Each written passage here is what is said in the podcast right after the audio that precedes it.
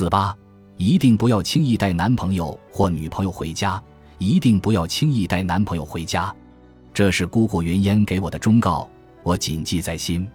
云烟比我年长十多岁，我们两家就住对门。她成绩非常好，本科读的天津大学桥梁设计方面的专业，现在已经在新加坡定居很多年。在大学期间，云烟谈了一个男朋友，关系特别好，非常甜蜜。每年寒暑假，这个男生都要到云烟家住几天。这个男朋友长得很清秀，对人特别热情，很会讲话，哄得他爸妈非常开心。接触久了。我们这些邻居也知道云烟男朋友是哪里人，家里父母做什么的，家里几口人等信息。大学毕业后，云烟继续读研究生，男朋友回老家工作了。因为这三年的分离，两个人渐渐有了隔阂，最终选择了和平分手。研究生毕业后，云烟找了一份不错的工作，和同事恋爱了。她老公和前男友性格完全不一样，老公专业非常强，为了设计图。可以关在书房里几天不说话，但是性格内向，不喜欢与外人打交道。云烟带老公回家，身边人包括父母都把两个人进行比较。云烟，你说以前那个小伙子多好呀，叫人嘴甜，父母都是老师，多好呀。云烟，你现在老公还不是我们本地人，靠谱吗？云烟，我还是觉得你以前那个男朋友好，现在这个对人都不热情。云烟。以前那个小伙子那么好，你怎么就分手了？云烟已经结婚十年，出国也五年了。现在她回家，街坊邻居依然会提起她那个大学男朋友。即使她已经很少回家，只要提起她家里的事情，大家都要议论一下，当年她为什么和前男友分手，甚至无端揣测是不是人家甩了她。我高考结束后一次闲聊中，她提醒我：“小米。”大学可以恋爱，但是一定不要带男朋友回家，除非有一天你已经确定非这个男人不嫁，他也愿意娶你。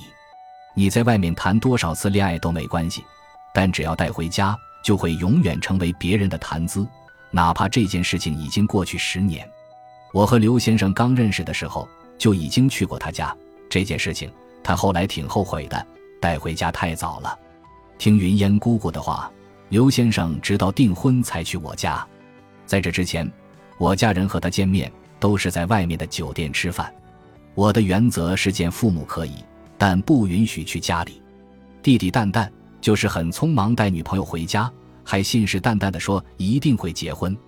我父母各给了两千块钱见面礼，爷爷奶奶等亲戚也给了，结果却分手了。这件事情已经过去一年多了，家里人还念叨。他前女友有我爸妈电话，还会和我爸妈通电话。我妈恨不得认他当干闺女。我们的邻居中有很多年轻的媳妇，他们都加了微信。他只要发朋友圈，人家第一时间告诉我妈妈。当时蛋蛋谈了没有多久，决定带女朋友回家时，我就告诉他太早了，实在想见见父母，可以约在县城，大家一起吃顿饭。带男朋友或女朋友回家，万一分手了。会一直成为身边人的谈资，父母也会把那两个人进行比较。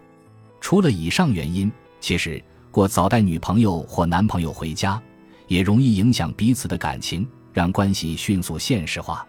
恋爱初期，大家还是要不接地气一些，尽情的享受感情的甜蜜。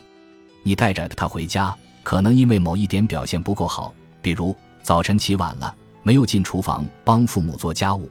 对方父母的工作不能够令自己父母满意等问题，父母会说一句话：“我感觉他不适合你，你们分手吧。”这时的你多少会受影响，纠结我到底还要不要和他在一起，要么就为了他和父母斗争，不同意他们的观点，做出后悔一辈子的决定。